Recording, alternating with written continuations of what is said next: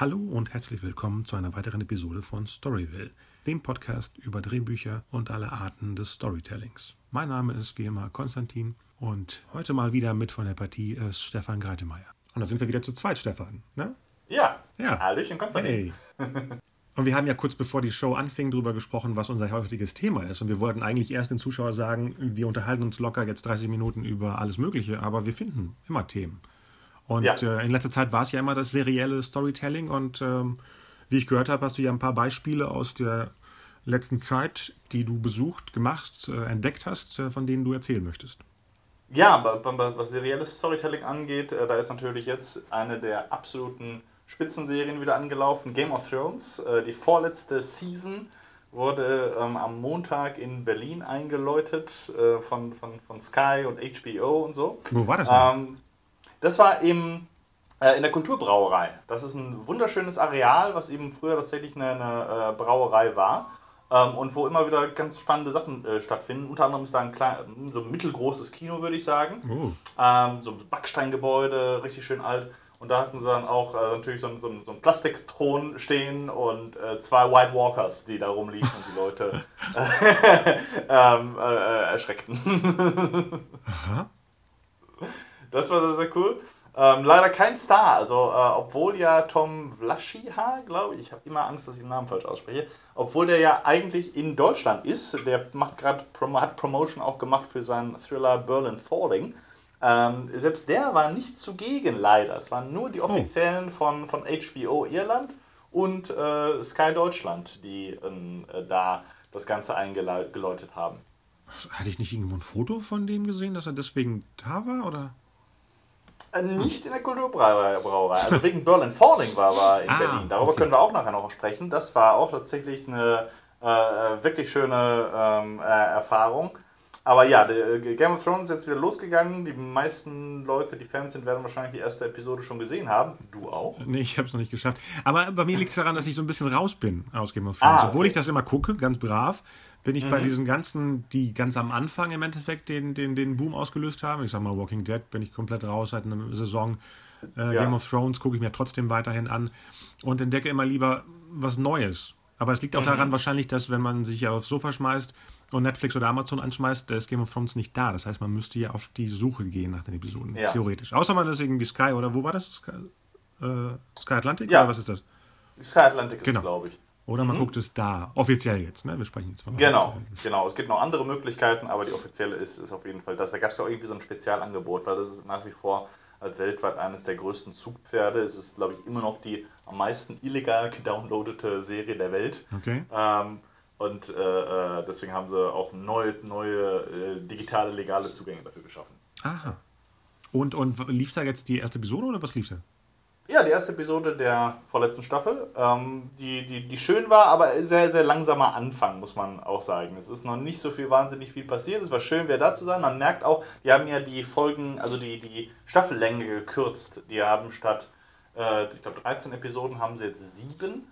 Ähm, äh, und aber immer auch das gleiche Budget. Und das heißt, sie können pro Folge mehr raushauen. Das hat man eben angemerkt. Dass also mehr CGI tatsächlich drin war jetzt und einige sehr spektakuläre Aufnahmen, die toll aussahen. Aber müsste das dann nicht temporeicher sein, wenn man dann in sieben Episoden die 13 Episoden Handlung reinquetscht? Theoretisch?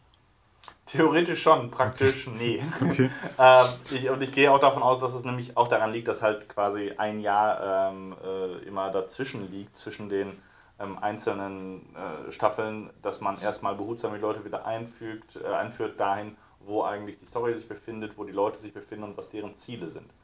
Äh, dass man deswegen nicht sofort alle Menschen direkt in, in, in die Handlung reinschmeißt. Ja. Das ist in Ordnung, das, das, das, das, das kann man machen, äh, aber war so im Endeffekt, ich freue mich drauf, aber es war, ich hatte noch so ein bisschen mehr erwartet. Okay. Aber diesmal fand ich es merkwürdig. Sonst war es ja immer so, nach jeder äh, Game of Thrones Episode, die im Fernsehen lief, ähm, gab es sofort online irgendwie Gebrabbel. Und ich fand es diesmal ein bisschen ruhiger, außer dass wir die ganze Zeit über den Ed Sheeran gesprochen haben. Ja, ja, ja, Online. das war aber auch die, die, die, die, ähm, also das hätte man sich eigentlich auch sparen können in gewisser Weise. Ich Oh. meine, man muss noch mal gucken, vielleicht kommt aus dieser Szene noch etwas raus, was man nicht erwartet, dann Ah. wird wieder der Diskussion hochgehen. Letztendlich ist es eine Szene, die hat, also das Einzige, was an der Szene interessant ist, Äh, es ist eine Arya-Szene, also Arya Stark, die gerade auf dem Weg ist, sich äh, durch Westeros zu arbeiten, äh, nachdem sie ähm, äh, sich nochmal richtig schön an den Phrase gerecht hat für die Red Wedding äh, und die dann im Wald auf eine Truppe von Lannister-Soldaten trifft. Eine sehr junge Truppe. Und da ist eben Ed Sheeran ist Teil davon. Und das ist eine interessante Szene, eigentlich schon deswegen, weil es einem etwas erzählt über darüber, wie man die Welt wahrgenommen hat bis jetzt, uh. die, die George R. R. Martin aufgebaut hat. Und ähm, äh, das hat er so gut gemacht, dass eben jeder Fremde, um einen berühmten Touristikspruch abzuwandeln, ein Feind ist. Äh, das heißt, wenn man irgendwelche Menschen trifft, egal wo, die man nicht kennt, geht man automatisch erstmal auf Abstand. Machst du dir automatisch Sorgen, was es für Leute sind. Nicht nur deswegen, weil das Soldaten sind und weil sie die Farben einer verfeindeten Familie tragen, sondern einfach nur, weil man die Leute nicht kennt. Und ähm, das ist interessant. Und dann gibt es diese Szene, wie, wie sie dann eingeladen wird von Soldaten, sich da zu ihnen zu setzen. Und es sind junge Männer, die ähm, sich teilweise, ich glaube, freiwillig gemeldet hatten dafür, die aber auch äh, die, die ähm, auf, auf die Schattenseiten des, des ähm, Soldatenlebens und des Krieges kennengelernt hatten und die davon reden, von dem Privatleben, das sie haben. Von ihren Familien, von ihren Wünschen, von ihren Träumen und so. Und so ein Moment, in dem diese Leute ähm, per, also Persönlichkeit bekommen. Leute, die du halt schon zu, zu Dutzenden, Hunderten, Tausenden hast sterben sehen auf den einzelnen Schlachtfeldern, äh, aber die hier quasi, wir, wir werden die, die, die, die normalen Leute gezeigt, die halt auch alle in Uniformen gesteckt werden und auch verbra ver verbraten werden in diesem doch schon recht lange andauernden Bürgerkrieg, den ähm, Westeros dahinter sich hat. Und das ist interessant, auch deswegen, weil man nicht genau weiß, in welche Richtung diese Szene geht. Du erwartest die ganze Zeit, dass irgendwo der Hammer fällt und äh, jemand sie erkennt oder ähm, äh, dass, dass sie angreift ähm, oder so etwas. Du, du, machst dir in erster Linie Sorgen um sie. Wobei ihr, ihr Verhalten in dieser Szene ist auch sehr interessant, weil du, man folgt ihrem Blick, während die anderen Leute reden, äh, wie sie die, die, Distanz der Männer zu ihren Waffen abcheckt und so. Und ähm, äh, es ist auch ziemlich klar, dass ähm, ich sag mal so, rein, rein taktisch gesehen wäre es für, für sie von Vorteil, ähm, diesen ganzen Haufen umzubringen und äh, in, in, ihrer in, in, deren Verkleidung quasi äh, nach, äh, nach, nach King's Landing zu kommen. Äh, am, am, klügsten wäre es vermutlich, einen von diesen Personen umzubringen und dann deren Gesicht anzunehmen, weil das ist die Fähigkeit, die sie ja mittlerweile zur Perfektion tatsächlich schon gelernt hat. Äh, und ich gehe sogar davon aus, dass genau das passieren wird in der nächsten Folge. Dass einer, einer der Passagiere morgen weg ist und, und vielleicht sind ihre Klamotten irgendwo, aber einer der Kameraden fällt sich ein bisschen merkwürdig. Hoffentlich Ed Sheeran. und äh, das wäre die, die einfachste Art eigentlich für sie, ähm, in die Nähe von Cersei zu kommen, die ja immer noch ähm, eine wichtige Person auf ihrer ursprünglichen Todesliste ist. Ja, ja. Und was war das gerade? Oh, nee, erzähl mal. Äh, ähm, genau, die meisten, äh, die Liste ist mittlerweile relativ kurz geworden, weil viele Leute sind nicht mehr übrig, aber zwei von den ganz Prominenten sind nämlich tatsächlich die, die jetzige amtierende Königin von Westeros, Cersei, und dann noch äh, Sansa, also die eigene Schwester, die sich ja. gerade im Norden ähm, versucht, als, äh, als Macht hinter dem Thron ähm, zu, durchzusetzen, was nicht so gut funktioniert. Okay. Ja, Aber das ist eine Sache, auf, die wir noch hoffen. Es gibt so ein paar Duelle, die, die, äh, die noch hoffentlich kommen, auch zwischen dem Hound und dem Mountain und so. Da sind so ein paar Versprechen gestreut worden. Ähm, also die, die ich glaube, die Staffel wird gut. Also ich, ich habe bis jetzt noch keine einzige enttäuscht. Äh, und die, es ist so ein bisschen so, die erste Folge war so, die haben die Kanonen in Stellung gebracht, haben uns erinnert, wo wir sind. Der Schluss ist eine ganz lange und vollkommen wortlose Szene, die eigentlich nur so einen quasi historischen Moment beschreibt, wie ähm, Emilia Clark, äh, Daenerys Targaryen, zum allerersten Mal ihr, ihr Stammhaus betritt wieder. Dragonstone. Und das ist auch ein, ein, Ort, den wir noch nie so gesehen haben. Das war, gehörte früher zu Stannis Baratheon. Da haben wir so ein paar Teile gesehen. Aber in dieser Pracht haben wir es tatsächlich noch niemals erblickt. Es ist ein, ein, ziemlich abgefahrenes Gebäude, ein ziemlich abgefahrener Thronsaal. Eine ganz eigene Architektur, die man sonst nirgendwo so gesehen hat. Und ähm, da haben sie sich aber richtig genüsslich Zeit für auch genommen. Sehr cool. Tja, ich guck mal, vielleicht schnapp ich mir die. Bevor zu viel online rumfliegt an, an Spoilern. Weil wenn man sich irgendwie zwei, drei aufspart äh, pro Woche, äh, pro, pro Lauf, äh, ist man schon irgendwie gefährdet, alles rauszukriegen. Versehentlich, ja. nicht mal absichtlich. Ja, ja. Und ich, also ich, ich, ich hoffe sehr, also die, ich freue mich, dass es wieder da ist. Es, es gab so, nur so ein paar Serien in den letzten paar Jahren. Westworld war eine andere, die oh, ja. mich tatsächlich, wo man tatsächlich, wo du gezwungen bist, einmal, du kannst nicht bingen, deswegen musst du immer eine Woche warten, aber dieses Warten ist wirklich auf glühenden Kohlen. Und diesen Effekt auch zu haben, äh, der ja schon so ein bisschen verloren gegangen ist, eigentlich, ist, ist, ist aufregend. Es ist ähm, schön zu sehen, dass äh, es noch Serien gibt, die einen über, also so, so packen. Ja, das habe ich zurzeit mit Twin Peaks, dieses Warten. Oh, okay. Ja, ja, ja. Jeden ah. Montagabend, also Montagnacht, äh, ja. gucke ich die dann. Und dann ist es meistens so, dass ich die ziemlich spät gucke. Das heißt, ich bin im Delirium und dann die Handlung ja auch. Also es ist so, dass ich irgendwann nicht weiß, ob das jetzt wirklich passiert ist was ja auch, ja.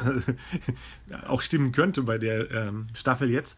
Aber ja. das ist. Hast du was gesehen bis jetzt oder insgesamt? Von äh, nur die erste Folge und ich war nicht, nicht, nicht, nicht wirklich begeistert. Ähm, ja, es ist ja keine Folge, es ist im Endeffekt wirklich, wirklich ein langer Film. Also mhm. das ist, ich glaube, so ein Experiment werden wir auch nie wieder sehen, was da gerade abläuft. Es ist ja. wie ein ellenlanger, 18-stündiger Film.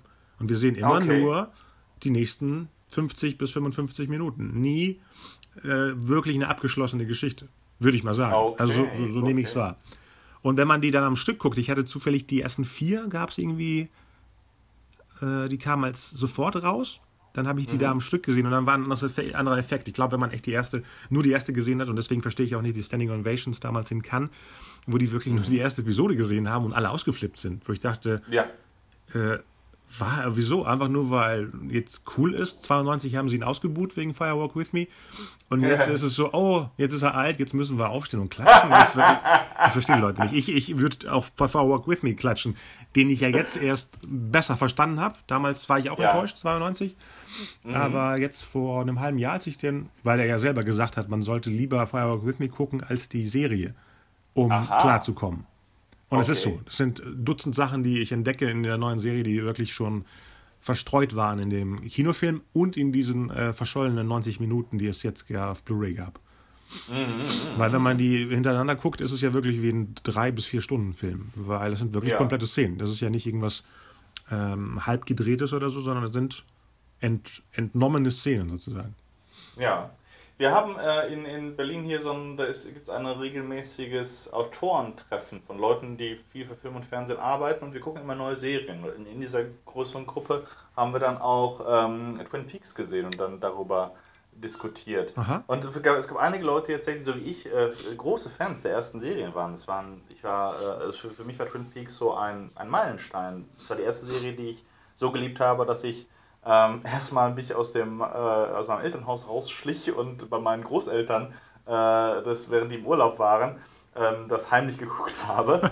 äh, und es war auch die erste Serie, die ich mir komplett auf, auf äh, VHS damals noch ge ah. ge gekauft habe.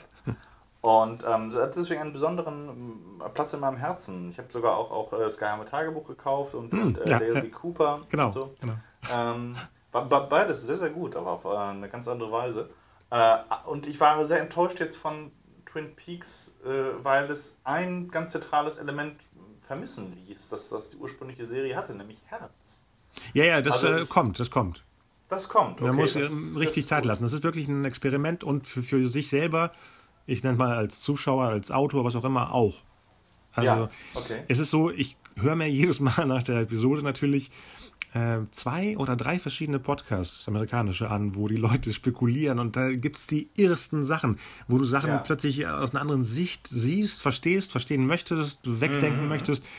Und äh, bis jetzt passt es auch. Also David Lynch macht ja. nicht sowas wie, ich hau euch mal jetzt irgendwelche Twists, nur weil äh, es Twists sind in, ins Gesicht, sondern mhm. ihr habt schon recht mit dem, was ihr vermutet, lasst mich mal zu Ende erzählen. Ja. Und das, äh, ist bis jetzt ziemlich genial. Ich, äh, es ist zwar ein Best-of, es ist wirklich mhm. kein, es ist mal ganz ehrlich, es ist keine Fortsetzung von Twin Peaks, es ist einfach nur eine Fortsetzung mhm. von Lynch's Karriere. Es ist okay. im Endeffekt, äh, Inland Empire ist drin, Lost Highway ist drin. Es ist wirklich so ein Best-of. Wenn jemand mal sagen würde, ich mache jetzt ein Komplettpaket einer Karriere, ja. das ist die Serie. Und ich hoffe, das wird noch irre, weil die Sachen, die jetzt schon drin sind, ähm, ja. Mhm. So, so, so wie der wie, wie, wie die Saga des Dunklen Turmes in gewisser Weise ein, ah. ein Komplettzusammenschnitt von Stephen Kings Övre ist. Ne? Sehr gutes Beispiel, ja. ja. Oh, da bin ich auch gespannt, wie der Film ist. Ja, da bin ich auch gespannt. Ja. Da, ähm, äh, ein Freund von mir ist gerade an Spezialeffekten dran. Ui. Wie gerade? Ja, ich dachte, der ist schon fertig, der Film. Äh, ähm, noch nicht ganz, noch uh. nicht ganz. Also die Trailer sind, sind äh, da, aber so, so ein paar CGI-Sachen. Und äh, wenn ich ihn richtig verstanden habe, dann ist er hauptverantwortlich für ähm, äh, die, die Pistolen, äh, die, die, die Roland bei sich trägt. Uh. Und äh, die, Soundeffekte und die, und die ähm, Feuereffekte. können wir den einladen? Ja, bestimmt. Andreas Dahn heißt er. Der, der, ich weiß nicht, ob er, ob er sprechen darf. Das ist, das ist ein, ähm, er arbeitet ja auch dafür eine Firma. Und teilweise ist da große Geheimnistuerei angesagt. Insgesamt oder darf er nie widersprechen ah. oder wie? Ich, ich denke, er darf, er darf sprechen. Er hat auch eine Menge spannende Sachen zu erzählen. Äh, aber ich weiß nicht, ob er genau über das Projekt sprechen darf. Das ist äh, der mit dem Bart und den längeren Haaren, oder? Ähm, nein, der mit der Brille. Ach so, ja, die habe ich beide kennen. Genau, stimmt, stimmt. Mhm. Äh, ja, dann kann er uns von seinen Projekten erzählen. Nicht für die, die er arbeitet, sondern ja, das auf jeden von, Fall. Von, von Wunschprojekten, von Traumprojekten, wo er vielleicht mhm. Teile von den Sachen, die er ja sich erträumt, in, in die Auftragsarbeiten reinhaut, ja. sozusagen. Ja. Ja, ja, da, da hat er einige, er hat auch einige äh, ähm, spannende Projekte. Er hat ja hier Schlupp vom Grünen Stern. Genau, das ist er. Ja, super. super. Dran. Ja, das ist er. Und ähm, ähm, äh, er war dann auch nochmal mit äh, einer Produzentin, ich glaube, das war Kyra Jung, war nochmal bei, bei unserem äh, Writers Room und da haben wir versucht, denen zu helfen. Die hat noch so ein spannendes Science-Fiction-Projekt über Barbaren. Äh, äh, aber da, äh, da haben wir versucht, die, den äh, so ein bisschen unter die Arme zu greifen. Also hat immer eine Menge Sachen am Laufen. Er ist auch sehr, sehr umtriebig. Sehr, sehr gut. Ja, ja, merk dir das mal, dass du, wenn du den siehst oder sprichst, oder? Ja. Okay. Das mache ich auf jeden Fall. Dann ist übrigens eine interessante Sache bei, bei, bei Lynch. Ähm, äh, ich weiß nicht, wie du das siehst, aber ich, ich, ich äh, das ist etwas, wo ich auch immer häufiger drüber nachdenke ähm, es gibt ja so zwei große Kräfte, nicht wahr, äh, in, der, in, der, Kreation. Das eine ist äh, die Ordnung, das andere ist das Chaos. Mhm.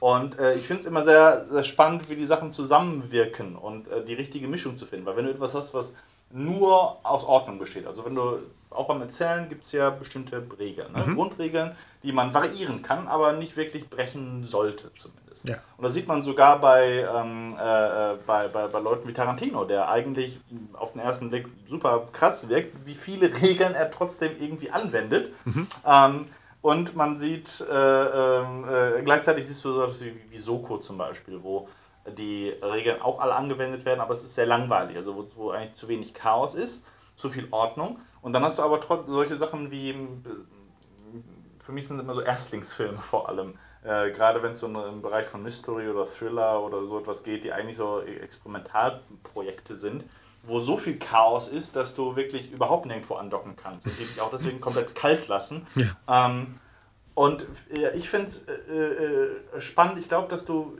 beides brauchst. Äh, aber in welcher Mischung das sein soll, deswegen bin ich so fasziniert von den Japanern, ehrlich gesagt. Also von, von, von, von dem gesamten Spektrum der Animes. Dass du da eine erstaunliche, äh, erstaunlich gute Kombination hast von etwas, was zumindest aus, mit, dem West, mit westlichen Augen als Chaos wirkt oder als etwas, was nicht reinpasst, was aber auf der anderen Seite doch so viel Ordnung besitzt, dass du es genießen kannst. Mhm. Ähm, also äh, Helsing ist, ist ja für mich da so ein ganz großes Beispiel. Äh, äh, eine, eine, eine, große wilde Erzählung, die aber eben auf einer der ältesten äh, europäischen Mythen basiert, nämlich dem, dem Dracula-Mythos. Genau. Und das Lynch ist auch so ein Beispiel für jemanden, der immer auf dieser, auf dieser Ecke surft. Der Sachen hat, die so schräg waren. Lost Highway zum Beispiel war ein Ding, das konnte ich nicht genießen. Es gibt so ein paar Einzelszenen, die sind echt gut, aber insgesamt war es so chaotisch, dass es mich so abgestoßen hat. Aber ähm, meiner Meinung nach hat dann mal Holland Drive, der ist gleich, genau die gleichen Prinzipien benutzt, ja. hat für mich funktioniert, ja, weil da absolut. man genug Ordnung in diesem Chaos hatte. Man wird beide Filme nie komplett verstehen können, äh, aber irgendwie die Mischung hat es da gemacht. Perfekt, ja, genau so sehe ich es bei den beiden Filmen. Ich habe mhm. letztens versucht, den Lost Highway nochmal zu gucken mit neuen Augen meine, der ist ja jetzt mhm. dieses Jahr auch 20 Jahre alt. Ähm, mhm. Und diesmal bin ich an anderen Sachen hängen geblieben, was auch interessant ist. Ja. Also fand andere Sachen, die ich damals merkwürdig fand, ganz normal. Wahrscheinlich, weil ich selber anders denke oder Sachen gelesen habe. Ich meine, die Sachen, die äh, Lynch privat auch recherchiert, das interessiert mich auch selber privat. Äh, ja. Die tibetanischen Meditationen und sowas. Und ich glaube schon, dass er, klar, alle alle Autoren, alle, alle Menschen holen sich ja Informationen aus der gleichen Quelle. Nur manche kommen wahrscheinlich direkter da dran. Und ich glaube, Lynch hat so, so, so, so, so einen Zugang. Ja. Vielleicht war er schon mal in der Black Lodge oder in den ganzen Sachen, von denen er erzählt.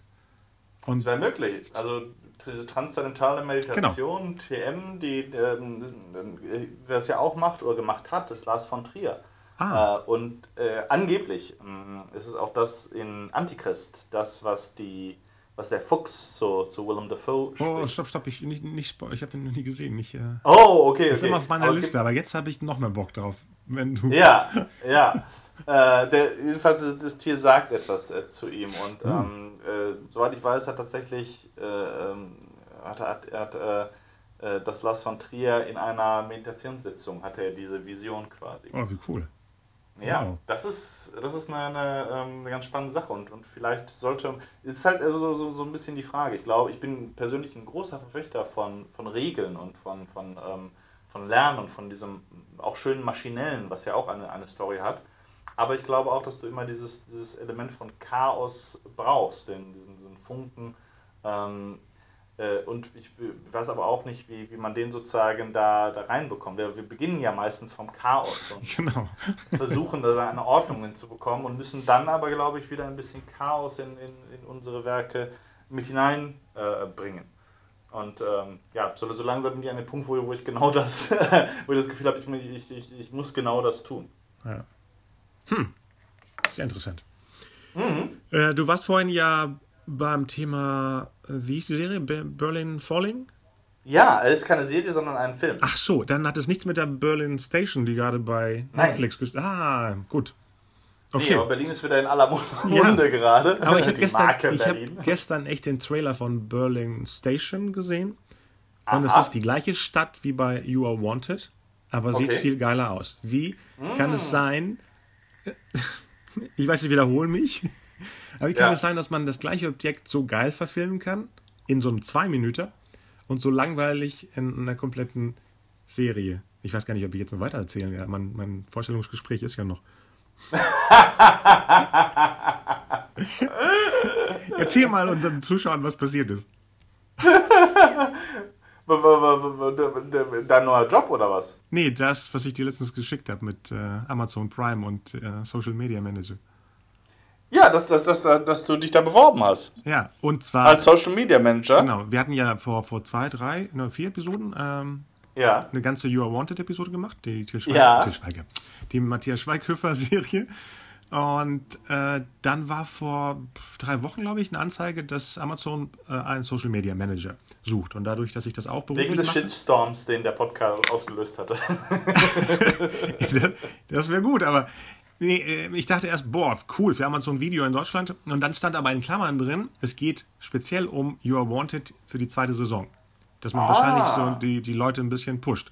Und dann dachte ich so, ich habe zwar auch, darf ich das alles verraten, wenn das jemand hört, kein, kein, nicht vor, nach München zu ziehen, weil da wäre der Job. Aber ja. ich dachte, komm, ich mache mal nicht so eine steife, normale Bewerbung, sondern schreibe rein, dass ich der einzig Beste dafür wäre, der Richtige, weil sie wollen ja jemanden, der auch äh, ähm, mit Filmen umgehen kann, mhm. also mit Storytelling an sich. Äh, und dann habe ich eben reingeschrieben, dass ich von beiden Seiten komme, auch als Fan, auch als äh, Autor und Social Media und dass wir in unserer, unserem Drehbuch-Podcast schon äh, über You Are Wanted gesprochen haben und sehr viele Ideen haben, wie es nur besser werden kann. Das stand alles Und dann haben die äh, mir jetzt einen Termin aufgesetzt. Außer die Sehr wollen mich äh, um die Ecke bringen. Das kann auch. Also wenn, wenn, wenn Schweighöfer selbst dabei sitzt. ich glaube, es ist ein Traum für viele Leute, einmal so einen, so, so, so einen Shitstormer selbst in die Finger zu kriegen. Wahrscheinlich. Aber meinst du, die haben Trollhunter. Bitte? meinst du, die haben nach der Bewerbung mal reingehört? Ich habe auch nicht gesagt, wie Podcast, der Podcast heißt. Vielleicht fragen Sie mich dann beim Telefoninterview. Das ist Ende des Monats. In, in, in einer Woche ist mein Okay. Drückt dir auf jeden Fall die Daumen dafür, aber es ist doch nicht schlecht. Also vielleicht da auch ein bisschen, ein bisschen Frechheit zu beweisen, ist da auf jeden Fall doch ganz cool. Ja, dann denke ich, so hätte man echt schon seit Jahren machen müssen. Wenn, wenn das so einfach geht, hätte ich das echt bei jedem und nicht immer nur nett und freundlich und professionell, sondern einfach nur echt. Echt sein. Punkt.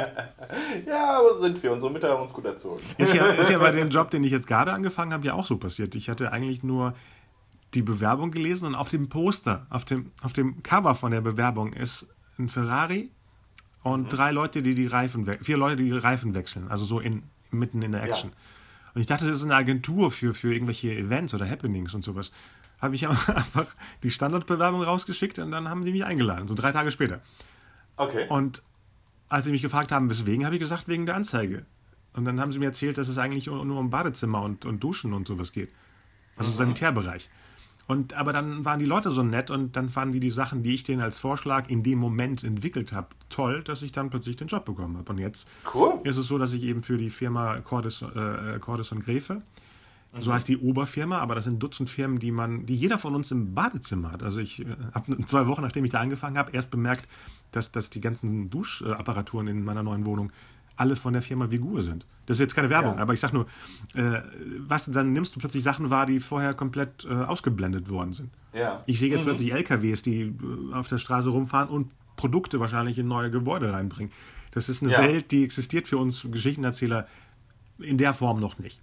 Und jetzt mhm. waren die mhm. noch nicht in der digitalen Welt und suchten jemanden, der ein bisschen das Ganze vermenschlicht. Weil okay. immer nur Badewannen, egal wie geil sie aussehen, zu zeigen, ist ja auch sehr Objekt, Objectifying sozusagen. Aber da soll jetzt ein bisschen mehr, mehr, mehr Menschlichkeit rein. Und das erste Projekt war zufällig, das hatten sie vorher schon angefangen, aber ich habe es jetzt mit äh, medial gepusht. Ähm, Bienen. Ähm, Bienen. Jede von diesen Firmen, die es gibt, die sind bundesweit, wird jetzt eine riesige Kiste mit Bienen haben, die sie dann als Mitarbeiter da eben auf dem Grundstück betreuen sozusagen. Und heute war das große Happening hier in Bremen, dass da 1,4 Millionen Bienen äh, freigelassen worden sind. Natürlich gehen die dann wieder in ihren Kasten rein. Ja. Aber die, das war schon interessant, weil jeder denkt irgendwie, die stechen, aber das sind die Wespen. Die Bienen interessiert das gar nicht, was man da macht, außer man würde jetzt irgendwas Gefährliches machen. Aber ich konnte da Nahaufnahmen machen und die haben einfach ihren Job gemacht. Und, äh, einem Unbekannten. Ja, genau, das war auch ein. Hast du nicht auch mal wie eine Maya so abgelästert? Äh, über den drei. Ja, stimmt. Das ist sehr witzig. Alle, alle Dinge, über die du fluchst, die kommen dich irgendwann oh. holen. Ja, die, der, äh, also, also wahrscheinlich hast du irgendwie, Jan Delay wird wahrscheinlich dann beim, beim nächsten oh Vorstellungsgespräch oh auch mit dabei sein. Das weißt du alles noch? Ähm, und dann, dann über äh, bei, bei, bei Amazon schimpfst du, schimpf mal, schimpf mal über wirklich Maseratis oder sowas. Da steht ja, nächste Woche einer vor der Tür. Idole, dass ich dann sage, nee, jetzt habe ich keinen Bock mehr auf Spielberg oder Zemeckis. Und dann rufen die mich an.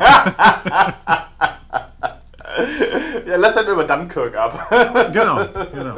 Obwohl, ich bin da nicht so richtig heiß drauf, aber jetzt höre ich überall, dass das der beste Film des Jahres ist. Ja, ich, hab, äh, ich, ich war da auch nicht, nicht, nicht so richtig heiß drauf. Ähm, äh, bin, bin ich immer noch nicht, ehrlich gesagt. Ja, ich auch nicht. Ähm, mal gucken. Mal gucken. Ähm, aber es ist auch nicht, nicht ich glaube, für uns ist das, äh, für, für, für Deutsche ist das nicht so der zentrale, äh, kein, kein so großer Moment. Wir, ich habe, ich hab, glaube ich, erst vor ein paar Jahren gehört, dass das sozusagen der, also tatsächlich die Schicksalsstunde der Briten war, wo die den, den schwersten Verlust im gesamten Zweiten Weltkrieg äh, haben einstecken müssen und wo, wenn, die, wenn die Nazis dann nachgesetzt hätten, dann hätten sie tatsächlich die gesamte britische Armee an Ort und Stelle ähm, fertig machen können.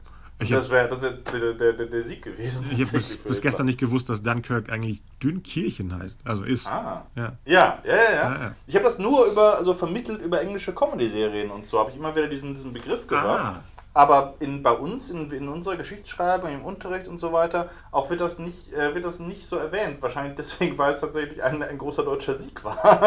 Aber ähm, äh, die Normandie war ja auch nicht in den Geschichtsbüchern. Das haben wir ja auch erst eher von Filmen erfahren. Ne? Das ganze Private Ryan. Ding. Ja, doch, also äh, ähm, hier äh, äh D-Day, das, das äh, hat ja? er, äh, hat, hatte ich schon, auf, auf, schon häufiger gehört. Okay. Aber kann auch sein, weil das war für mich so präsent, weil ich den längsten Tag gesehen habe. Ach ja, ja, siehst du, der, von der ARD. Also wir haben es von der ARD erfahren. Ja, ja, ja, super Film übrigens auch. Die, äh, bis heute einer meiner liebsten Kriegsfilme. Ja, aber obwohl mir gerade einfällt, dass Private Ryan auch 19 Jahre alt ist.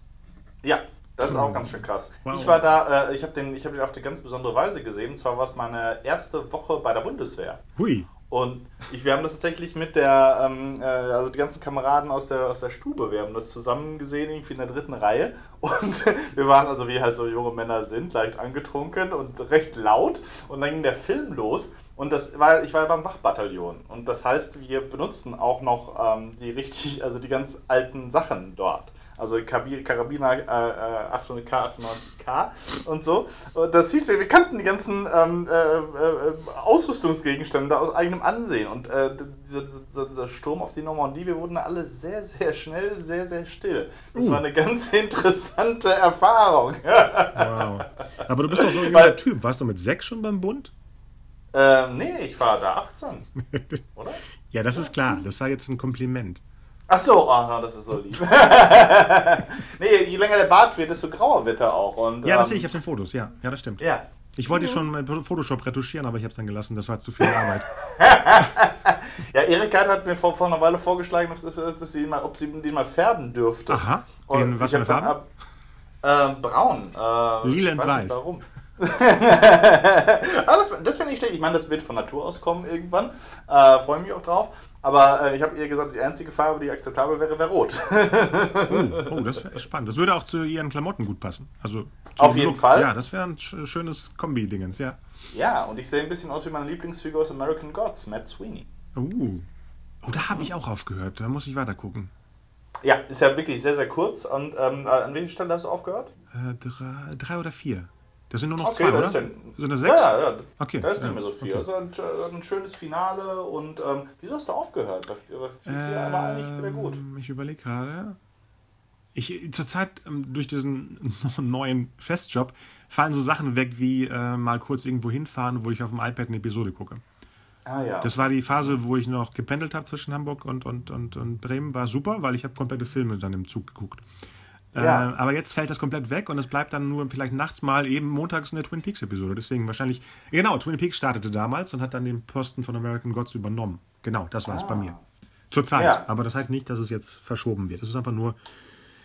Und ich glaube, äh, ich muss ehrlich sagen, das darf man zwar nicht sagen mit den Downloads und Sachen äh, online suchen, aber wenn die dann auf der Plattform wie Amazon und Netflix rumliegen, habe ich immer das Gefühl, mhm. ich kann die ja irgendwann gucken. Ich jag die nicht mehr. Ja. Ja. Und dann fallen Serien weg, die wirklich dann jeden Tag mich angucken auf dem Display. Das ja, ist ein ja, bisschen traurig, ja. Mhm, mhm, mhm. Ja, ja, diese absolute Verfügbarkeit, ähm, die, sie entwertet natürlich auch äh, ein bisschen die Dinge, die man, wo man früher sich tatsächlich auch Jahre teilweise gefreut hat auf etwas, was einen, wo man weiß, dass man, ähm, dass man das mögen wird. Die hohe Qualität von den Sachen, die, die dauernde Verfügbarkeit. Übrigens eine interessante äh, äh Sache ist, es gibt ja auch immer mehr mobile Streaming-Plattformen und Download-Plattformen.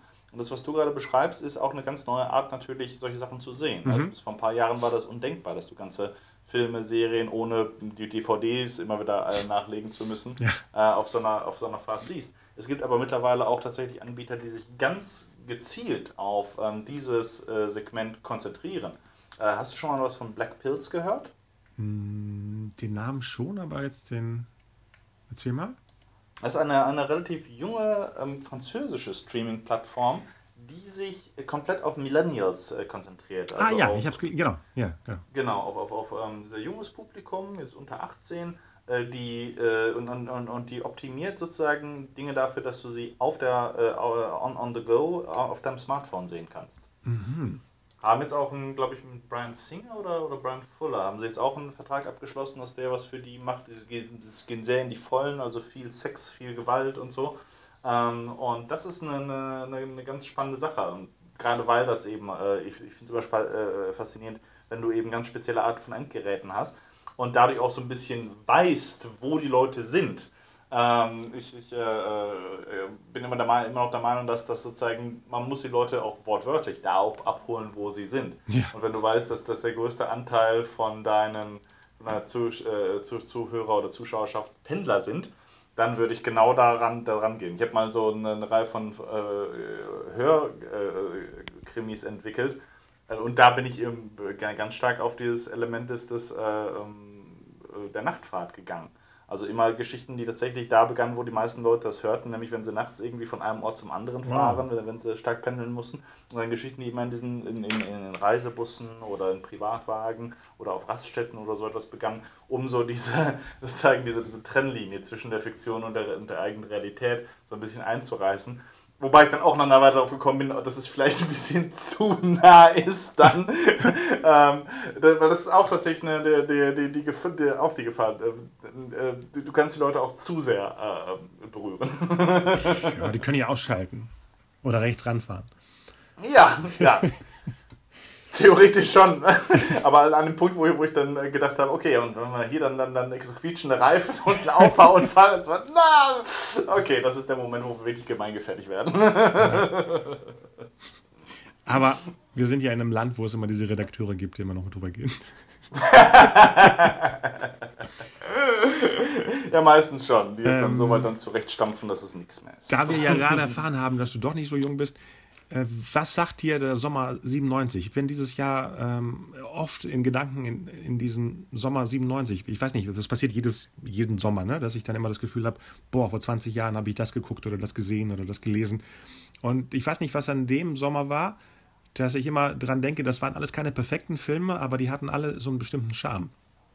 Was fällt Sommer dir da ein? 97. Hm? Ähm, nix. Nix? Nein, wirklich nicht. Also, ähm, ich, ich, bin mir sicher, also 90er gab es ja einige große Sachen. Äh, äh, Spielberg war da ja auch hochaktiv. Äh, Jurassic Park? Das ist 93. Aber The Lost 93. World ist 97 zum Beispiel. Okay. Dann äh, nein, da musst du mir auf die Sprünge Okay, ich fange mal an. Con Air. Face, okay. Face Off. Der, der war gut. Ähm, ich, der erste ich, richtige ich, John Woo-Film. Genau, genau. Äh, ich sag mal jetzt Batman und Robin. Ich habe den seitdem nicht mehr geguckt, aber egal. Äh, ähm, was haben wir noch? Wir haben Speed 2 war damals auch nicht so. Ah, Cruise Control. Äh, wieso hänge ich denn jetzt? Äh, Man in Black natürlich. Ja, der war gut. Äh, The Lost World, wie gesagt. Äh, The Fifth Element. Auch mhm. passend, so 20 Jahre später kommt jetzt Valerian.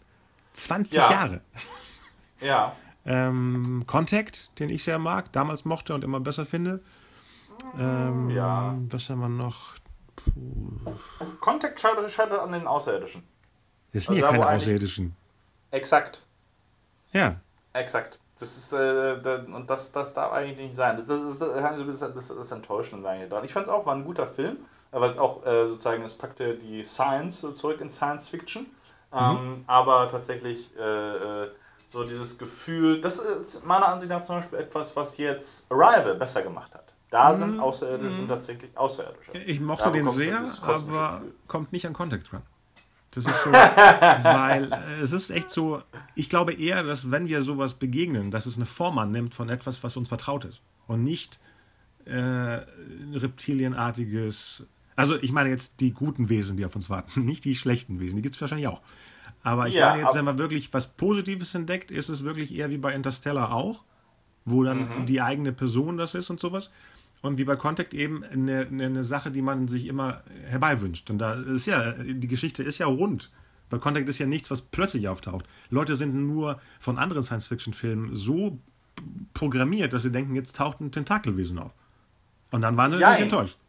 Das ist so ein bisschen die Sache bei Contact, weil letztendlich waren die Außerirdischen, denen man da begegnet, waren Götter.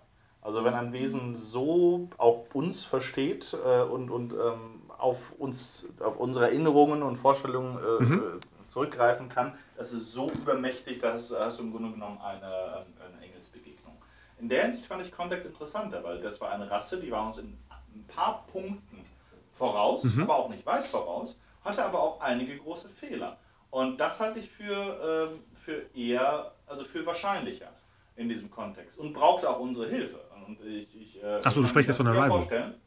Ja, ich, genau. Von, Achso, du hast Contact gesagt, deswegen, okay. Sorry, bei, bei, bei Contact waren es eben diese, diese, diese, gottgleichen Wesen eigentlich. Bei Arrival waren es Leute, die, die, die nur ein Stückchen eigentlich weiter waren, wo du aber auch die, genau die gleiche Gefahr hast, die du, du immer hast bei jedem sozusagen potenziellen Clash of Civilizations. Du hast zwei Kulturen, die aufeinander treffen, die einander nicht verstehen, wo es viel Raum gibt für Missverständnisse, viel Angst auch, viel Sorgen, aber auch viel Potenzial ähm, zur, zur Kooperation. Und das fand ich in der Hinsicht besser. Weil bei, bei Contact war es tatsächlich so, dass man sich eigentlich nur in die, die, die, die Arme der Engel fallen lassen musste ähm, und, und den folgen und vertrauen. Und das war bei ähm, Arrival äh, interessant, interessanter gemacht, weil auch von der Darstellung von der, diese, diese anderen Wesen gab es so viele Dinge, die einen in erster Linie abgestoßen haben oder Sorgen gemacht haben, dass man viel länger in einer Art von Ambivalenz war. Ich fand beide Filme gut, aber ich halte tatsächlich ähm, aus verschiedenen Gründen äh, Arrival für, die, für das Wahrscheinlichere ist. Aber, aber es gibt ja nicht nur die Außerirdischen. Das ist ja sehr äh, space-rassistisch jetzt. vielleicht, Space Racist. vielleicht waren es ja die einen, die du meinst, mit dem, dass sie nicht so weit waren und unsere Hilfe brauchen. Und die anderen waren vielleicht sowas wie unsere Creators. Und bei Interstellar mhm. auch. Deswegen, also, ähm, es ist ja wie, wie, was wollte ich gerade sagen? Ich bin jetzt raus.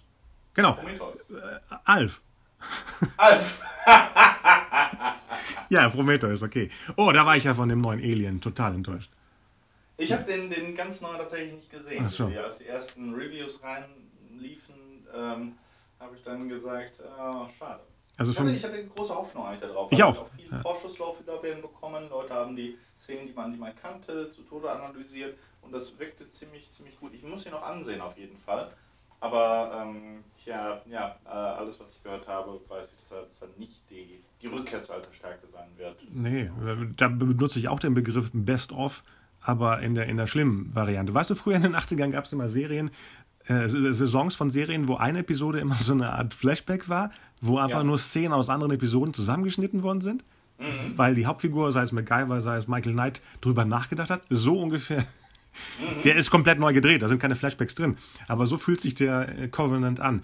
Aber vom Gefühl mhm. her ist es so, als ob, schau mal vor, Alien Covenant ist so, als ob du in einem Raum bist, wo auf der linken Seite jemand sitzt, der dir die geilen Sachen von Prometheus erzählt und links ist jemand, der auf dem Flipper spielt, der bei Tilt ist und immer draufhaut und schreit.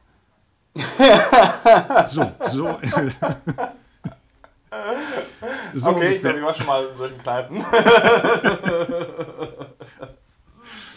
ja.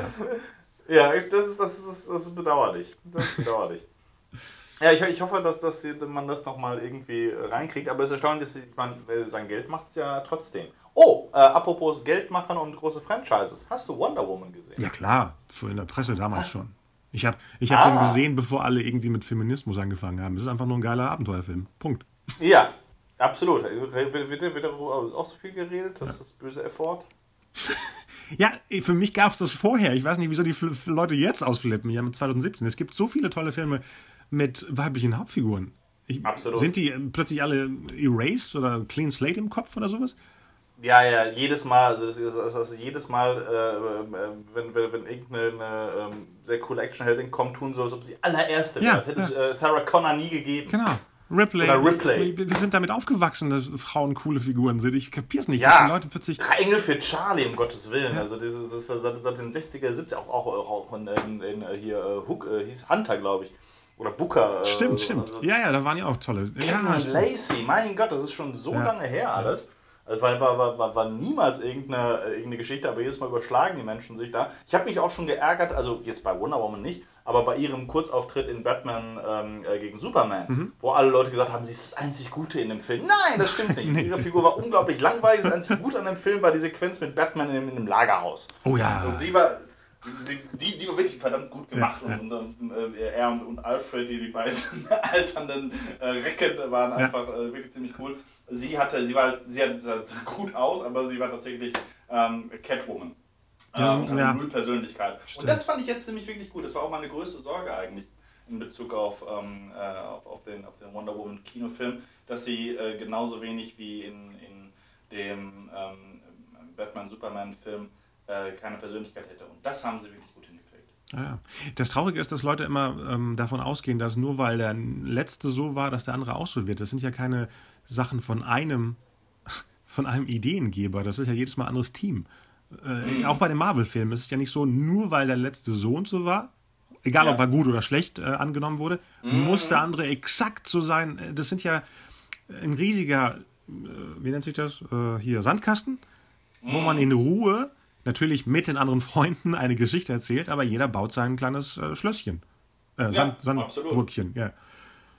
Ah, Das fand ich übrigens auch so witzig, dass jetzt alle Leute äh, hier Patty Jenkins so, so hochloben, die Regisseurin, die auch eine super Arbeit gemacht hat, genau. aber komplett ignorieren, dass das äh, einmal Wonder Woman erfunden wurde von einem ziemlich ja. perversen Comicbuchautoren und auch jetzt die, die, ähm, äh, äh das Drehbuch von drei Männern stammt. Genau, keiner spricht über also, die Autoren. Ja. Ja, Ja, ja, ist auch Leben. Die haben wirklich auch äh, sehr, sehr gute Arbeit ge Ja. geleistet. Ich finde, die haben die Figur auch wirklich gut verstanden und die Welt gut gebaut da drin. Ja. Und ähm, da, da so künstliche Geschlechterfronten aufzumachen, ist totaler Bullshit. Und wir haben dir das, wir, wir, wir, alle Fans, glaube ich, wenn, wenn denen eine, eine, eine, gute Actionheldin geboten wird, dann stürzt man sich auf die. Wir, wir lieben sowas. Genau. Ich würde auch einen ganzen Film mit der Robin Wright-Figur gucken wollen. Ah, okay. Ja, ja, ja. okay. Ja, ja. Also äh, ich nicht, ähm, ich fand, fand sie nicht so, so, so spannend, aber ich fand Dr. Poison toll. Ich fand, das Oh, war stimmt, so zwei, stimmt. drei Sachen, äh, die, also, die die mich an dem Film noch gestört haben, auch ähm, äh, die, die unterentwickelt waren. Nicht, nicht so furchtbar schlimme Sachen. Aber Dr. Poison fand ich war eine Figur, bei der habe ich mir noch ein bisschen, da, da ist noch, glaube ich, Potenzial drin. Ich fand sehr gut, dass sie, dass sie auch am Schluss nicht gestorben ist und dass wir da noch mehr von ihr sehen können. Hoffentlich, ja. Aber auch in diesen wenigen Szenen, das war sehr, sehr schön gemacht. Das war auch eine, eine Figur, die ich irgendwie geglaubt hatte, weil sie auch diese, diese kindliche ähm, Faszination für das hatte, was, was sie tat und auch Frustration. Ne? Das, was sie tat, war furchtbar böse, aber sie war diese, diese, so eine Wissenschaftlerin, die wirklich Leidenschaft für, für sozusagen ihre, ihre, ihre, ihre Arbeit hatte. Und das habe ich ihr total geglaubt. Und diese winzig kurze Szene, als dann hier Chris Pine sie anflirtet und sie tatsächlich auch ähm, äh, praktisch Nerven zeigt und Eifersucht zeigt und so etwas, das waren für mich Momente, die, die diese Figur auch für mich spannend gemacht haben und menschlich gemacht haben. Ja, ja. Aber Chris Pine, äh, ich habe das schon oft gesagt, Chris Pine ist mein Man-Crush. Egal, was der macht. Das ist immer, immer goldig. Den könnte ich stundenlang Ja, und angucken. er ist sehr gut da drin. Also Ja, äh, er, ja. er, macht seinen Job auch sehr, sehr gut. Ja. Also äh, diese, diese, diese äh, Position des Second Command ist, äh, füllt er wirklich ausgezeichnet aus. Und, Das Einzige, was mich tatsächlich ähm, äh, gestört hat, war, dass das so ein paar Geschichten angerissen werden, aber nicht zu Ende erzählt werden. Vielleicht ging es dir auch so, aber die haben, die haben noch diese eine Figur eingeführt, diesen ähm, äh, schottischen Soldaten, der Mhm. auf so, so ganz klassische Weise eingeführt wird, dass sie in dieser Bar sind und dann geht eine Prügelei raus, äh, geht los und er sagt dann, ich brauche auf jeden Fall meinen Kumpel und, äh, und äh, der, der, der haut einer dem anderen rein und er sagt, und sie sagt dann, naja, zumindest weiß er, wie man zuschlägt. Und er meint, nee, das ist der andere. ach ja, genau. Ja, stimmt, und der, der auch vergessen. ganz klar unter einem, äh, einer posttraumatischen Belastungsstörung leidet und nicht abdrücken kann. Es gibt einen Moment, wo er tatsächlich die Leute retten könnte, als es gegen diese Scharfschützen geht, weil er ist der Scharfschütze der Gruppe. Und wo er aber auch da versagt und muss eben Wonder Woman da reinspringen und einen mittelalterlichen Turm zerstören, woraufhin die ganzen Dorfbewohner jubeln, was ich auch nicht ganz verstanden habe. Äh, ich glaube, es hätte andere Möglichkeit gegeben, aber okay. Jedenfalls, seine Geschichte wird nie zu Ende erzählt. Und es gibt keine, sozusagen da keine, äh, man wartet die ganze Zeit, dass es irgendeine Art von Erlösung gibt dafür. Dass, dass, dass er entweder tatsächlich zum, zum Vollblut-Pazifisten wird oder dass er seine alte, sein altes Selbstvertrauen findet, durch sie wahrscheinlich. Und ähm, also es, man wartet auf einen Erlösungsmoment und der kommt nie. Vielleicht ist etwas, das rausgeschnitten wurde oder so, aber das ist etwas, was für mich so ganz noch so hing, weil ich fand die Figur auch so ähm, äh, äh, berührend irgendwie, weil sie sehr, sehr, sehr schwach eigentlich war. Und also ich, ich würde sagen, er war der, der, der schutzbedürftigste und der verletzteste in, in, in dem ganzen Film. ich habe das komplett vergessen. Gut, dass du sagst. Also die, die Person ist komplett. Weißt du, am Schluss hat man ja so eine Art Mini-Version von jedem Film, den man sieht. Ne? Wenn man irgendwie rausgeht und dann erzählt, was man gesehen hat. Und Ja. das hätte ich nicht mal erwähnt. Also ich hätte wahrscheinlich die, die Gang um Chris Pine herum erwähnt. Ja. Und dass die wirklich lebendiger waren als sonst immer so die Kumpels von Ja. unseren Hauptfiguren. Das ist wahr. Und ich fand es auch diese, diese, wie du sagtest, die Leute, die sich äh, irre freuen und sowas. Es war charmant, weil es wirkte wie wirklich Abenteuerfilme aus den 30ern. Es hatte noch mehr diesen Ja. Seri äh, Deswegen, ich habe auch in meiner Review geschrieben, dass, wenn man Rocketeer mochte, auch die Indiana Jones Filme, in dem Charme. Also es war auch Ja. witzig. Es war zwar ernst für die Figuren, aber es war eigentlich ein Film, wo man die ganze Zeit durchgrinst und nicht kaputt lacht, sondern wirklich grinst, weil man sich wohlfühlt. Ja. Ja. Mhm. Und mehr wollen wir doch nicht von solchen tollen Abenteuerfilmen. Ganz Nee, ehrlich, wirklich nicht. ja. Äh, der, der äh, hat auch wunderbar geliefert. Und es war auch die richtige Entscheidung, eben nicht dieses, dieses Dark and Gritty wieder weiter zu probieren, was, was die mit Superman und Batman versucht haben, sondern tatsächlich auch den, den Spaß und die Freude von, von diesen totalen, ich nenne es immer Kindtop-Erfahrungen, die einfach wirklich nur unterhalten wollen, und, aber Herz haben. Also das, das äh, hat einfach die, die, die richtige Mischung gemacht. Haben alle super gemacht. Patty Jenkins hat es großartig gemacht und äh, ihre drei Schreiberdinger auch. Und im Wort Kindtop ist ja das Wort Kino drin. Hm. Ja. Ja. Äh, ja, er war äh, kurzzeitig auf Platz 1 meines äh, Jahreskalenders, aber Spider-Man hat den runtergeschubst. Ah, ich habe Homecoming noch nicht gesehen. Ja, So der ist fun, fun. Also wirklich, das ist so auch so ein Film von, er fängt an und du weißt, oh, das wird was Nettes, Tolles. Und es war okay. wirklich durchgehend am Grinsen. Die haben ja. alles ausprobiert. Da ist auch so ein komisches Konglomerat an Autoren, wo du denkst, uh, acht Autoren, ja. das kann doch nur daneben gehen. Nix. Mhm. Es fühlt mhm. sich geradlinig an, als ob einer sich hingesetzt hat. Hier, das ist die frische Geschichte von einem ganz jungen Peter Parker. Erstaunlich, ja. sehr cool. Ja, ich habe heute, äh, ich habe vorhin eine, die Kritik von Mark Kermode darüber gehört und er hat gemeint, es ist tatsächlich, es ist ähm, Ferris Bueller. Also es ist eine, eine Highschool-Komödie ja, ja. im, im, Gewand eine, eines, eines Superheldenfilms. Genau. Mit zwei, drei Action-Szenen, wo du auch nie das Gefühl hast, jetzt muss mal was passieren, sondern du denkst, ach, eine Action-Szene, die dann aber auch figurenlastig ist. Es ist nicht so was wie, jetzt muss die Action kommen, wie oft bei diesen riesigen Filmen, sondern ja. es ist so, es passiert durch etwas, was vorher gesagt wurde. Oder es stimmt alles. Ja. Und die Schauspieler auch. Viele mhm. Äh, junge, neue Schauspieler, klar, Tom Holland hat man jetzt mehrmals gesehen vorher. So neu ist er für mich nicht.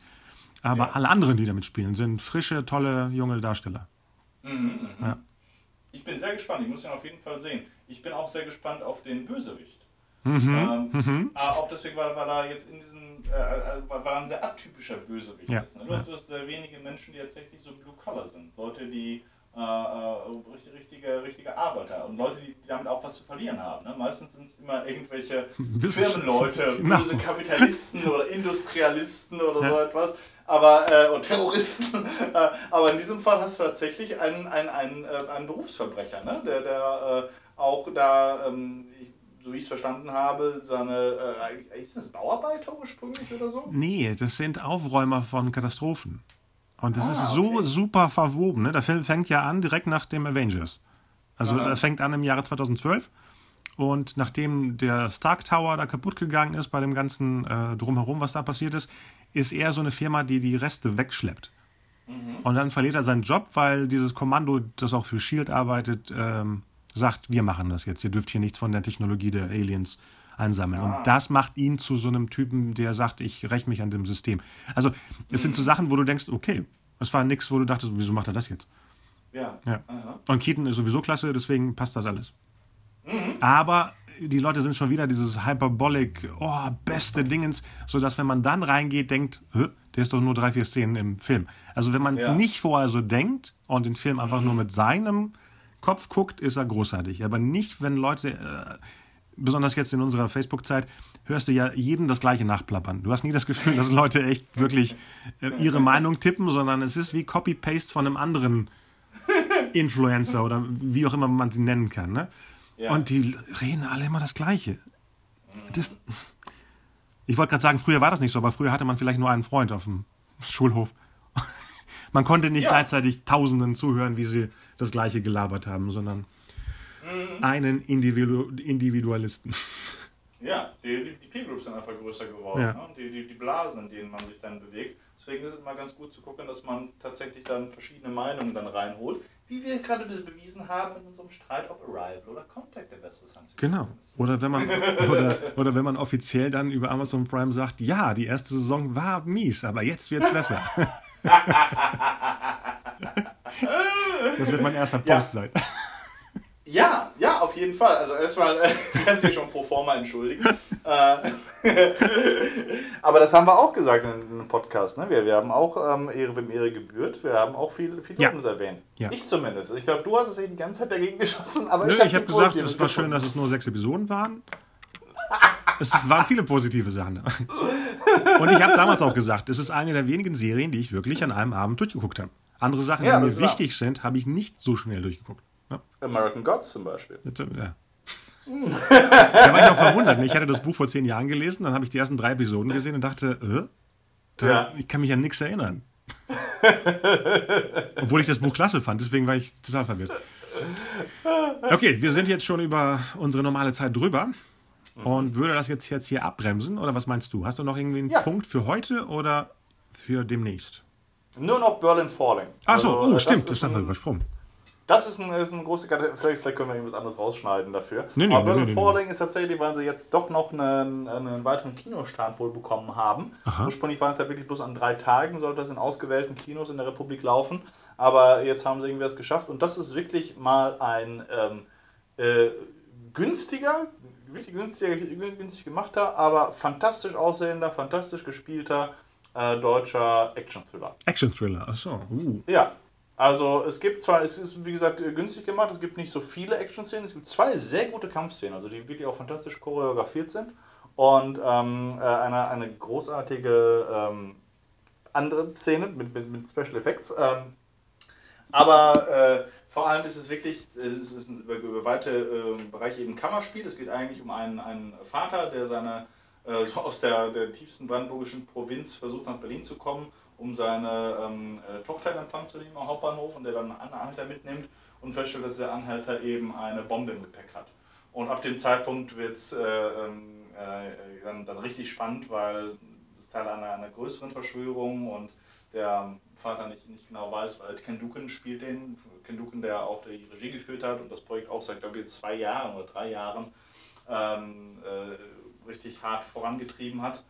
Und wirklich toll. Tom Vlaschiha, der gesichtslose Mann aus Game of Thrones, äh, der letzte Deutsche noch, noch da im Team, spielt den Anhalter. Eine äh, ziemlich Tour de Force in, ein, in einigen Punkten, macht das auch mit, mit, mit vollem Einsatz. Und es gibt so ein paar Bilder tatsächlich, die hat man so noch nie gesehen, also mhm. auch von, von Berlin in oh, super. Weise.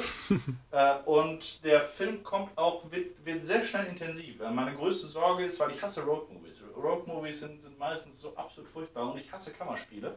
Ähm, und die schaffen es tatsächlich, also ab dem Zeitpunkt, wo sie in die Polizeikontrolle geraten, ist es eigentlich so, dass der, der Film mich nicht mehr losgelassen hat. Wow. Und das ist, das ist sehr cool. Der ist, hat eine sehr gute Dramaturgie, hat eine, äh, hat die, obwohl er so reduziert ist, sind die einzelnen Teile sind, sind total distinkt voneinander. Du hast jedes Mal ein anderes Gefühl, du bist auf eine andere Weise beschäftigt. Ähm, manchmal äh, denkt man, dass das, äh, ich, ich, bei der Auflösung, glaube ich, hätten sich noch ein bisschen mehr trauen können, vielleicht. Aber ansonsten muss ich sagen, bin ich selten von, von, einem, von einem deutschen Independent-Film so mitgerissen worden. Wahrscheinlich war er auch kurz, ne? Nicht nur kurzweilig, sondern auch schön knapp, knackig 90 Minuten oder sowas? Ja, ja, es war, war glaube ich, nicht so lang. Ich habe keine Ahnung, wie lange er genau ist, aber es war super kurzweilig tatsächlich. Und was ich spannend fand, ein Kumpel von mir hat das gesagt, er sagte, das war, war, war der, das war endlich, endlich mal ähm, ein äh, äh, deutscher Genrefilm, für den er sich nicht schämen würde. Vor wem? Vor wem? also, vor dem er sich nicht schämen würde, den zu promoten. Weil das, weil das, das ist sozusagen die Hintergrundgeschichte, das finde ich sehr, sehr spannend. Die haben nämlich, ähm, das ist tatsächlich ein Independent-Projekt. Die Leute, die hatten das Drehbuch zwar damals eingereicht, aber aufgrund dessen wollte niemand das machen. Die haben es dann einfach auf eigene Faust gemacht. Mit mhm. eigenem Geld auch. Ähm, eine Produktionsfirma hier, Grand Hotel Pictures war dahinter. Und aber äh, haben es also, keine Ahnung, mit, wie viel Geld, aber extrem wenig. Und das ist, da kam nochmal das, das üble System eigentlich raus. Wenn du keine äh, Produktionsförderung bekommen hast, bekommst du auch keine Verleihförderung. Mhm. Äh, und das ist, war eben deren Problem. Deswegen ist es erstmal nur an diesen drei Tagen gelaufen. Äh, aber mittlerweile scheinen sie das irgendwie doch gerockt zu haben. Ich weiß nicht, wie lange er im Kino ist, aber die Leute sollten sich es auf jeden Fall angucken. Ähm, vielleicht äh, erzähle ich auch totalen Bullshit und der ist nicht so gut, aber dann können Sie gerne auf unsere Facebook-Seite schreiben. Ja, Hauptsache schreiben. Ich, ich, war auf jeden Fall ziemlich beeindruckt und gerade ob die Auflösung das Richtige ist oder ob, ob vielleicht eine, eine, andere Sache mutiger gewesen wäre in, in, in, in, vielen Punkten. Aber es ist so ein Beispiel dafür, wie Leute ähm, tatsächlich äh, ein, ein, Herzensprojekt haben, das durchziehen, es kommt tatsächlich was Gutes dabei raus. Und ein Ding, das tatsächlich meiner Meinung nach auch gut ähm, international verkaufbar ist. Mhm. Ähm, was sie auch von Anfang an eigentlich so aufgezogen haben. Perfekt getimed jetzt mit, der, mit dem Neustart von, von Game of, of Thrones. Äh, und äh, dass, dass man da ähm, äh, die, die Prominenz von Tom Blaschia noch, noch äh, ausnutzen kann. Ich hoffe, ich drücke dem Ding wirklich äh, alle Daumen, die ich habe, dass das ein äh, großer Erfolg wird, weil das könnte tatsächlich die Offenheit auch gerade für Thriller und Genre aus Deutschland ähm, Deutschland, also in, Deutschland, aber auch weltweit tatsächlich um einiges nach vorne bringt. Dann ist er wahrscheinlich auch auf Englisch gedreht, oder? Nein, nein, auf Deutsch. Ui. Mhm. Oh. War das jetzt, das war so eine Preview, oder? Oder Premiere oder sowas, wo du warst? Ja, die absolute Premiere war tatsächlich am Filmfest München, aber die hatten eben zum, zum Berlin-Start oder Deutschland-Start hatten sie dann in, äh, hier am Potsdamer Platz, äh, nicht Potsdamer Platz, sondern am Alexanderplatz hatten sie da das im Kino Kubik Kubiks äh, ah. gezeigt. Haben die dann mal erwähnt, wieso sie die Kinoroute gegangen sind und nicht lieber bei einer Plattform, irgendwie bei Amazon, Netflix oder Pantaleon, äh, nee, wie heißt das, Pantaflix von dem Matthias. Die sind auch damit am Verhandeln, aber ah. äh, ich weiß nicht genau, warum sie das wollten. Ich glaube, es sind, sind jetzt Ken Duken äh, und Tom Blaschia sind jetzt beide Leute, die auch sehr, sehr viel Fernsehen gemacht haben. Ne? Ah, vielleicht und deswegen. Ich okay. glaube, bei Duken war es auch gerade so, dass, dass für ihn so ein Kinofilm auch da, den, den, das wollte er immer auch machen. Und gerade auch zu, mit, mit so einer Figur, mit so einem Thema, das war für, für, für ihn irgendwie ist das so, so, so eine Herzenssache. Und das, ähm, das, das, das, das, das glaube ich auch. Er gehört zu, zu, den Leuten, die auch bis jetzt noch nicht so den, der sehr gut ist in allem eigentlich, was, was, was man sieht, ähm, aber den, äh, der, der noch mehr drauf hat. Und ich finde es schön, dass er da die Gelegenheit hatte, also die sich die Gelegenheit genommen hat, ähm, das zu zeigen. Cool. Da muss ich mal gucken, ob er irgendwo mal in Bremen zu sehen ist oder vielleicht demnächst auf einer der Plattformen. Ja, also sehr gut, sehr spannend. hoffe ich auf jeden Fall. Dann können wir nämlich nächstes Mal dann, dann, dann darüber äh, diskutieren, äh, wie gut oder wie schlecht der war. genau, wir wollten ja auch über, äh, wie hieß die andere deutsche Serie äh, mit den ganzen Gangstern da in Berlin? Ähm, äh, vier Blocks. Vier Blocks. Da habe ich leider nur die ersten vier Episoden gesehen. Ich dachte, die ist mhm. vorbei. Und dann habe ich gelesen, mhm. die sind eigentlich sechs Episoden. Jetzt muss ich die anderen zwei noch suchen. Und dann ja. können wir darüber auch gerne sprechen, weil. Das äh, können wir auch gerne machen. Äh, ja, da können wir, glaube ich, viel. Also nicht viel wie bei You, You're Wanted, aber eher, eher, eher nette Sachen äh, besprechen. Bestimmt. Ähm, okay, das war's für heute. Noch eine Info zu äh, den anderen Podcasts. Wir waren ja jetzt immer teilweise immer bei iTunes und teilweise bei Soundcloud, aber ich habe gehört, Soundcloud ist irgendwie fast pleite oder sowas. Ähm, gut, dass ich dann nicht das Jahresabo geschlossen habe. Da musste man immer zahlen, damit man die Sachen hochlädt. Also mehr als drei Episoden und wir sind ja mittlerweile bei 15, 16. Aber jetzt sind alle Episoden ähm, auf einem Storyville-Blog zusammengefasst. Das heißt, alles von Anfang an bis heute kann man immer wieder rauf und runter hören, wenn man was sucht von unseren cool. Ergüssen. Ja. Und ja, schaltet nächstes Mal wieder ein, wenn es darum geht, ob Ken Dukem der Sohn von Duke Nukem ist. Und da sprechen wir auch über diesen Horrorfilm, an dem ich gerade schreibe. Ja, ja. Darauf, darauf freue ich mich. Dass du nicht nur ein großartiger Humorist bist, sondern auch ein großartiger Horrorist. Horrorist, genau. Oh, geil. Das schreibe ich bei mir unter Facebook drunter. Horrorist. Oh, auf Englisch kann man es gar nicht aussprechen, aber wir versuchen es mal. Gut, Stefan. War wieder mal schön.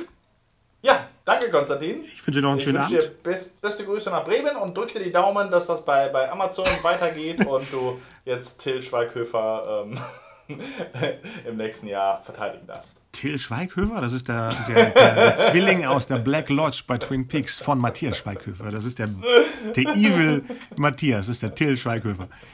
So, genau. ähm, äh, schönen Gruß an alle Zuhörer und äh, genau, nächstes Mal erfahren wir alles. Über das Horror-Drehbuch, über Amazon, wie das Gespräch mit Amazon war und von dir wahrscheinlich Dutzend neue Infos.